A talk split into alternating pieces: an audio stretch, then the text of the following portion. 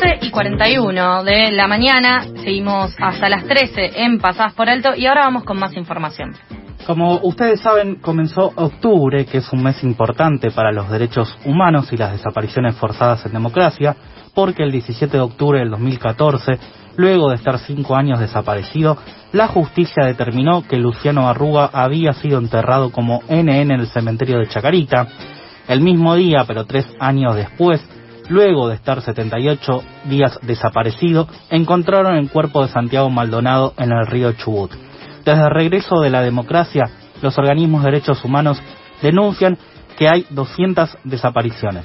Para hablar de esta fecha, de estas fechas emblemáticas de este mes emblemático, ya estamos en comunicación con Adriana Meyer, ella es periodista de Página 12 y de La Izquierda Diario y autora del libro Desaparecer en Democracia, cuatro décadas de desapariciones forzadas, que va a salir a mediados de octubre. Hola Adriana, ¿cómo estás? Norman y Sofía, te saludamos al aire de FM La Tribu. ¿Qué tal? ¿Cómo están ustedes? Buenos días, muchas gracias. Gracias a vos por este ratito para conversar sobre estas fechas y sobre tu libro en particular y para, para comenzar, ¿qué significa el 17 de octubre para la democracia argentina y para las desapariciones forzadas? Es una casualidad eh, horrible, ¿no? Es una perversa jugada que nos hace el destino cuando tenemos que eh, hacer memoria y acordarnos qué pasó en cada momento, tal como lo es eh, el 25 de noviembre, ¿no? Porque ese día, el 25 de mayo, estaban velando a Santiago Maldonado y fue asesinado Rafa Nahuel. Eh, sí, es, es un mes muy importante, sobre todo porque son dos casos recientes. Eh, un poco la, la idea del, del libro es eh, profundizar en estos casos que son los más conocidos, en estas historias. Siempre me llevo mal con la palabra caso, ¿no? Porque es como muy deshumanizada, pero bueno, hay momentos en que cuando hablamos de la parte judicial no queda otra. Un poco la idea era eh, revisar, cuando uno toma conocimiento de que son, como ustedes decían al inicio, eh, más de 200 las desapariciones forzadas que se dieron en democracia, hay como, yo sentí una necesidad de ir bien atrás a, repasar uno a uno estos casos, ¿no? Eh, para darles visibilidad, la visibilidad en todo caso que no tuvieron en su momento, y sobre todo para dar cuenta de un fenómeno, de un fenómeno que se repite, se repite, que, que fue por supuesto eh, sistemático y con una dimensión muchísimo mayor durante los años de la dictadura, pero que por alguna razón que yo trato de develar en el libro, eh, ha dejado raíces eh, en, la historia, en, los aprendizajes, en los modus operandi de distintas eh, fuerzas policiales o de seguridad a lo largo de todo el país y hace que el hecho de desaparecer eh, forzadamente a, una persona en un gobierno constitucional siga siendo una idea posible para, para estas personas que visten uniforme, ¿no es cierto? Entonces un poco es eso, ¿no? La idea de, dar cuenta, el libro está dividido en, los capítulos son los, gobiernos, ¿no? También en un sentido, mm, me decía en la editorial cuando apenas eh, empezábamos a pergeñar esta historia, que es un libro sin grieta. Bueno, esa, con o sin, pero en realidad eh, lo dice siempre Norita Cortiñas de modo mucho más preciso que yo, eh, que cada gobierno se haga cargo de los suyos porque los subo en todos. Entonces un poco es esto, ¿no? Eh, más allá de, quién estaba gobernando, de qué signo político, las desapariciones seguían ocurriendo. Adriana, ¿en qué momento decidiste arrancar con, para la investigación para este libro y cuál fue el caso, no te gusta decir caso, pero tal vez la historia que dijiste, esto tenemos que contar? Un poco, eh, si se quiere, hace bastante tiempo eh, que tenía la idea de, hacer un libro que en realidad en primera instancia iba a ser solamente de un caso, ¿no?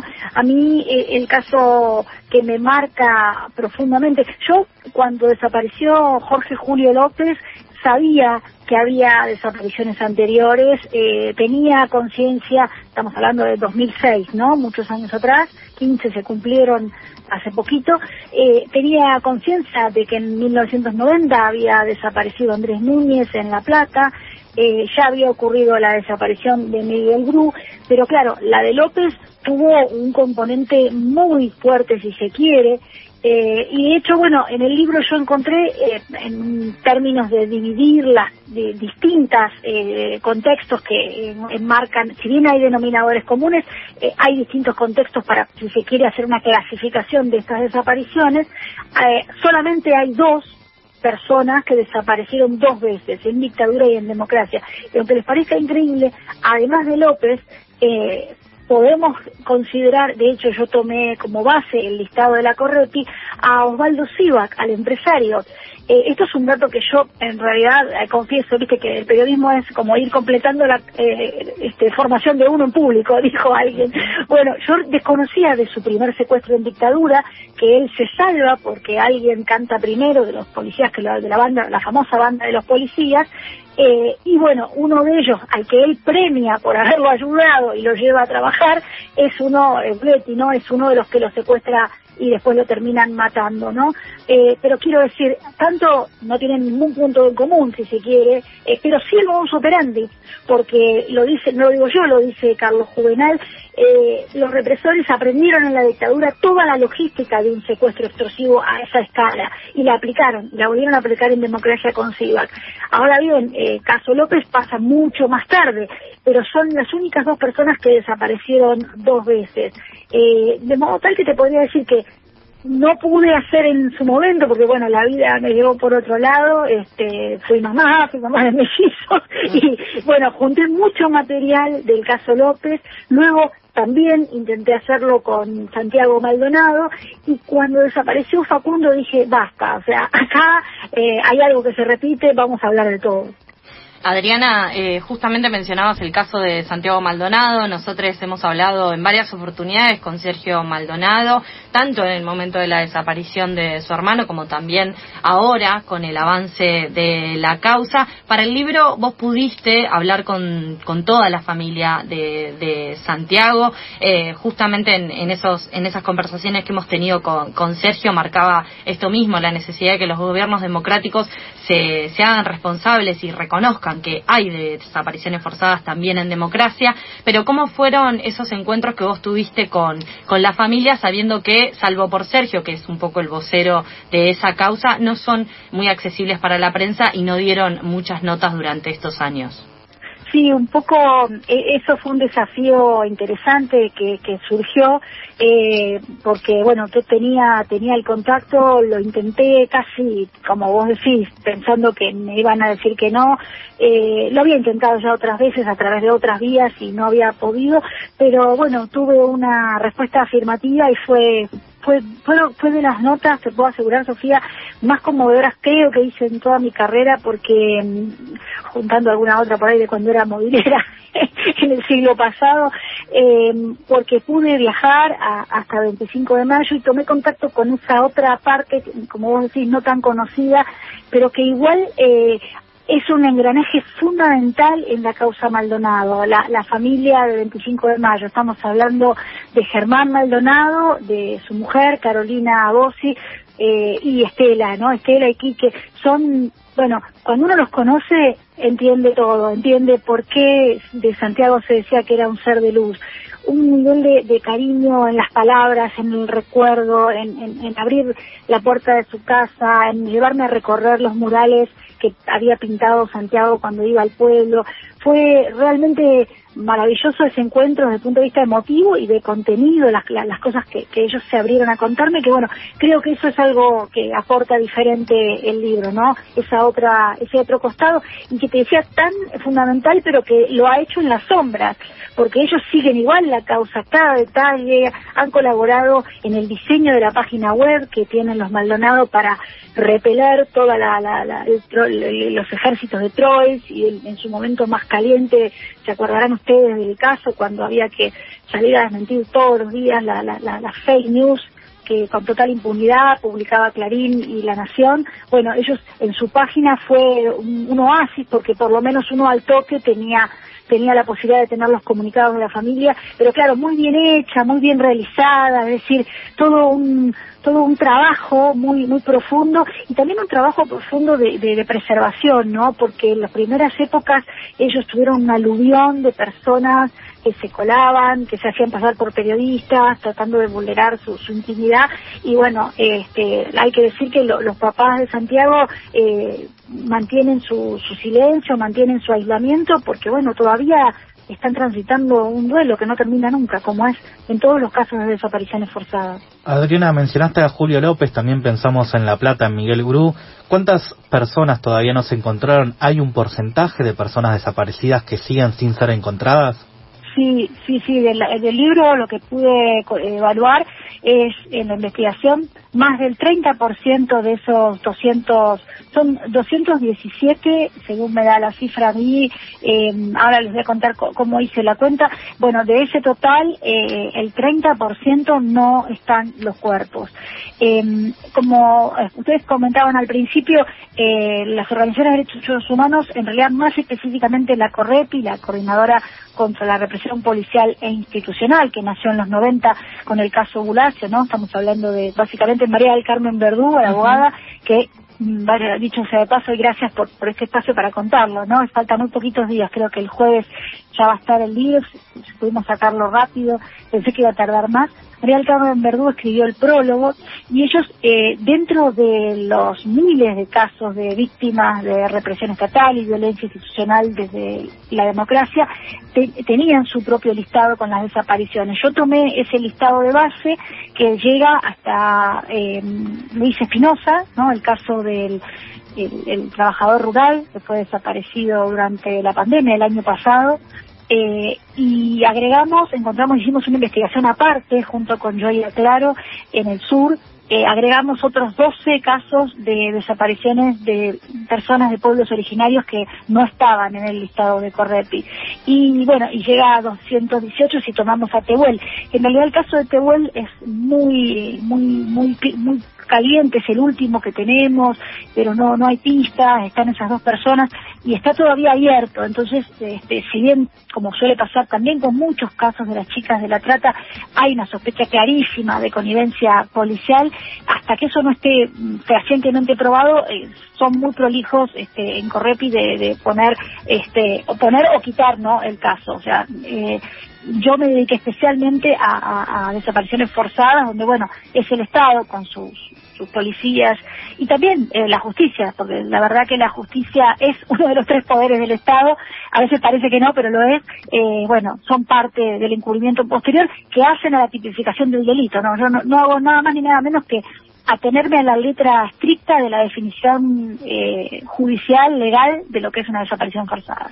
Estamos en comunicación con Adriana Meyer, ella es periodista de Página 12 y de La Izquierda Diario. Eh, estamos conversando justamente sobre el libro que en poquitos días va a estar a la venta, Desaparecer en Democracia, cuatro décadas de desapariciones forzadas, donde Adriana hace una recopilación eh, y una investigación sobre esta situación que se da en democracia. Adriana, recién mencionabas el tema de los pueblos originarios y personas eh, de pueblos originarios desaparecidos también. Eh, en ese caso podemos pensar, por ejemplo, en el caso de Iván Torres, un joven mapuche desaparecido en 2003. En el libro vos haces algún capítulo, alguna eh, parte aparte justamente dedicado a los pueblos originarios y a cómo se dan las desapariciones por parte del Estado allí?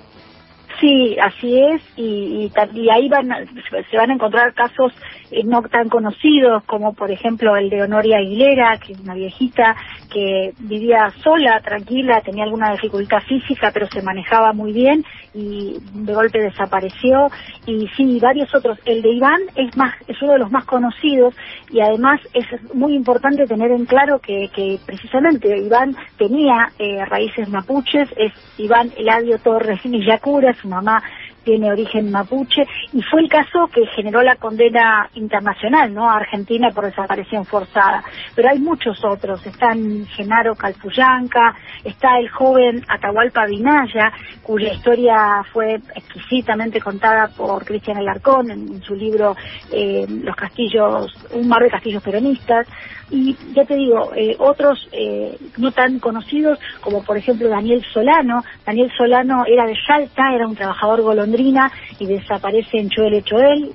Y muchos, en total nosotros rescatamos todos los que eh, para Correpi están mencionados con su, con su mención de pueblo originario y ya te digo, estos 12 que nosotros agregamos. Entre los que agregamos está, está el caso de Honoria, está el caso de Toto Alvarado y varios otros eh, que les puedo asegurar que cuando uno se imagina el terror de la desaparición que podemos pensar, no sé, ya sea eh, en el conurbano, como fue el caso de Luciano Arruga, eh, o no sé, en plena capital, como fue el caso del policía de la ciudad, ¿no? Eh, Arshak Karjanian, eso trasladado al, a la desolación de la Patagonia es como eh, un agravante, ¿no? Como, como una situación, un escenario aún más eh, desolador, si se quiere, tanto por la situación en sí como para lo que tiene que afrontar después la familia, ¿no? Recién hablabas del caso de, Solano, eh, recordemos a Gualberto, el padre, que hizo una lucha bastante grande y que terminó falleciendo hace tan solo unos años. En cuanto al colectivo travesti y trans, ¿hay algún registro de personas desaparecidas? Sí, sí, sí, así es. Hay dos, está el caso de Mara y sí, hay, dos y son son como también muy muy impactantes y Araceli, Araceli Linares en el sur. Eh, el caso de Araceli es muy poco conocido, figura como Miguel Ángel, bueno, he aprendido, yo a mí, yo te escuchaba Sofía, no me sale todavía completamente el lenguaje inclusivo, ah. pero te puedo asegurar que para hacer la mención tanto de, de Mara como de Araceli, eh, me asesoré, me asesoré con, con la escritora Mar, Maruludeña que dirige la agencia de presentes, porque claro, es muy importante que quede el ya que me, me ocupé de reconstruir las historias, quería hacerlo denominándolas de la manera más correcta. Y sí, son, son dos casos impunes, son dos casos tremendos, el caso de Mara es de Olavarría, eh, y uno lo que va encontrando es que hay algunos periodistas que uno conoce, no sé, por ejemplo, respecto de Mara, escribió Claudia Rafael, eh, y a pesar de eso, eh, no, no los conocemos, ¿no? Y no, se, no aparecieron ninguno de esos dos cuerpos, en el caso de, de Mara aparecieron huesos sueltos, una cadera, un brazo, pero imagínense ustedes, nunca tuvo la posibilidad esa familia de hacer un ADN sobre esos huesos y fueron destruidos porque en las morgues después de determinado tiempo eso no puede permanecer en tiempo indefinido, con lo cual la familia jamás tuvo la certeza de que esos huesitos que le entregaron eran realmente los de ella. Entonces, eh, sí, sí hay dos y después hay casos de, de chicas de trata, pero hicimos eh, Correpi hace una línea muy clara, como les dije hace un rato, ¿no? Están mencionados en los que hay eh, prueba fehaciente, por ejemplo el de Marita Verón y por ejemplo el de Otoño Uriarte.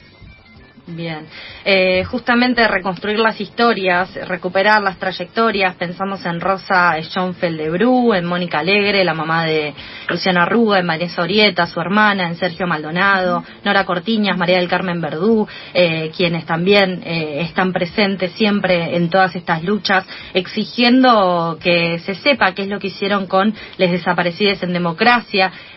justamente eso es lo que hace Adriana Meyer en este libro, Desaparecer en democracia cuatro décadas de desapariciones forzadas, dejando un registro, dejando una reconstrucción muy importante también para nuestra historia, para la historia de la Argentina y todo lo que tiene que ver con el camino por, por conocer la identidad y también con toda la, potencia que tiene, ¿no? La, la, fórmula, la, la, forma de decir que son personas desaparecidas, que no están, que muchas veces estos cuerpos no aparecen. Eh, ¿Cómo y cuándo vas a presentar tu libro, Adriana, para poder acompañarte?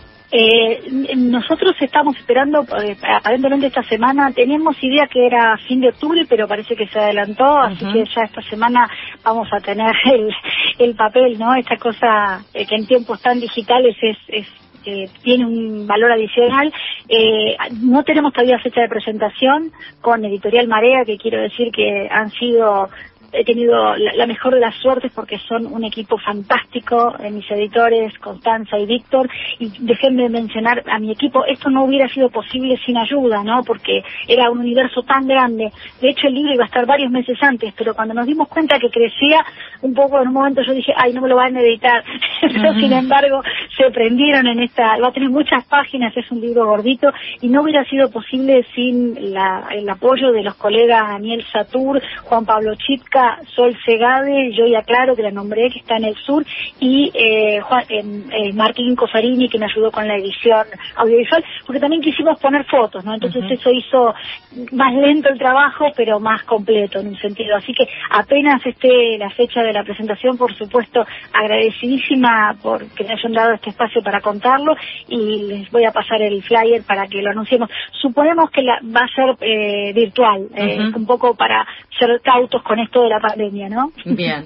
Adriana, la verdad te agradecemos un montón por este ratito compartido con nosotros. Podríamos seguir hablando porque la verdad que todos estos casos, todos estos hechos eh, tienen mucha mucha tela para cortar y sin duda tu libro para quienes venimos siguiendo todo lo que es las desapariciones forzadas en democracia va a ser un indispensable, ¿no? Un libro que va a ser necesario tener también para poder seguir reconstruyendo esa historia y poder seguir exigiendo y levantando la bandera del nunca más, que es algo que todavía en democracia tenemos que hacer, tenemos que seguir luchando por eso. Te agradecemos un montón, te, te mandamos un abrazo grande. Un abrazo grande para ustedes y bueno, la agradecida soy yo, sí, nunca más, sin, con desaparecidos en democracia no se completa el nunca más, así es, comparto. Muchas gracias, Adriana. Abrazo grande. Pasaba Adriana Meyer, periodista de Página 12 de La Izquierda Diario, autora del libro que ya queremos tener eh, entre nosotros, ya queremos leer, ya queremos conocer, Desaparecer en Democracia, cuatro décadas de desapariciones forzadas, que va a salir muy pronto eh, y pronto también tendremos más novedades sobre la presentación de este libro, un libro indispensable para justamente seguir ejercitando eh, la práctica de la memoria y la práctica del nunca más.